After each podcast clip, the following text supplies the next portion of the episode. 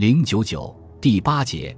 国民政府三十年代的内外债一，国民政府初建时期的外债，国民政府对旧外债的清偿。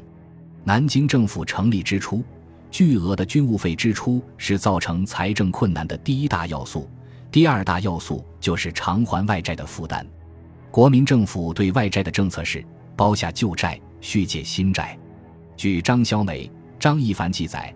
查我国举借外债始于同光之交，前后借债十二次，合计债款四千万两，十余年后如数清偿。甲午战后五年间即借款七次，约三点七亿两，后又陆续借款注入，加上庚子赔款，截至民国元年，已付外债六点二六六亿多元，赔款十八点七四七亿元。北京政府所发的有确实担保的外债共十九种。其中，财政借款九种，铁路借款十种，合计四千二百三十六万三千九百八十一英镑，一千一百万美元，一万五千八百九十九万法郎，九千三百六十点八一万日元，合金五千万弗洛林，国币五百万银元。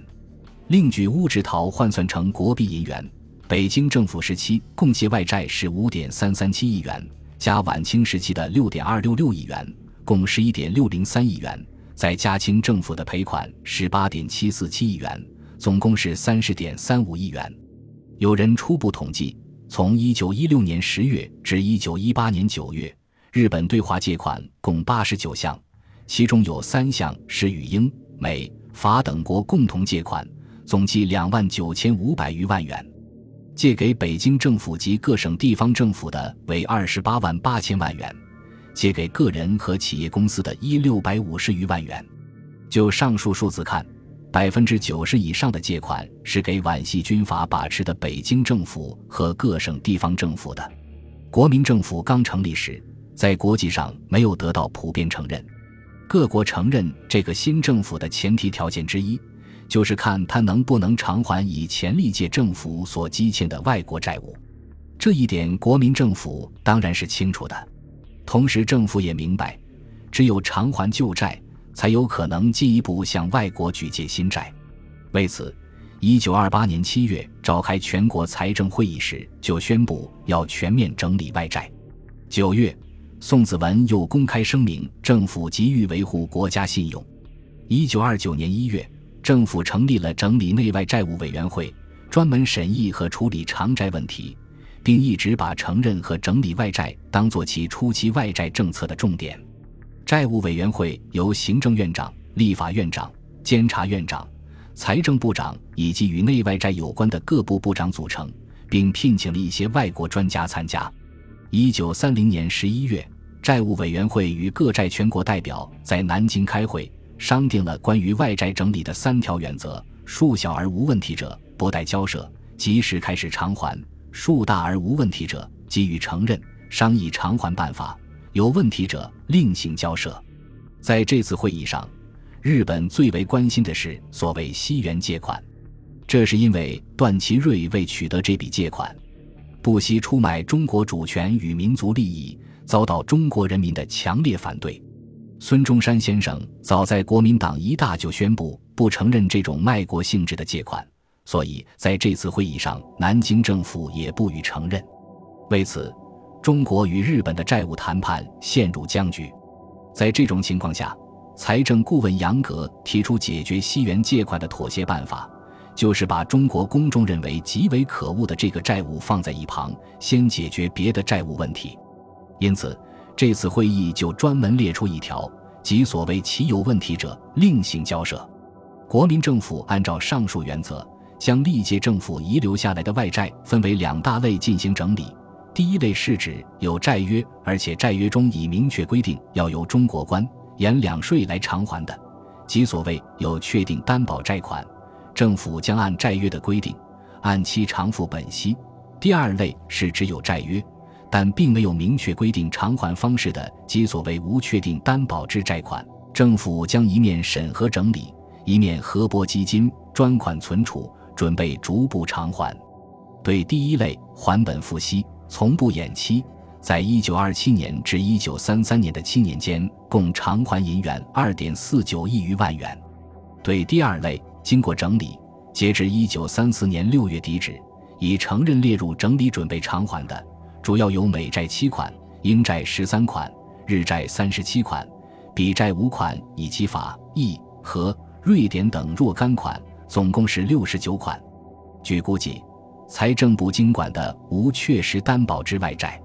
截至一九三四年六月底止，已承认整理者，折合本息即达十点九六亿元。铁道、交通两部经管之外债承认偿还的，截至一九三四年六月底止，折合本息约为六亿元。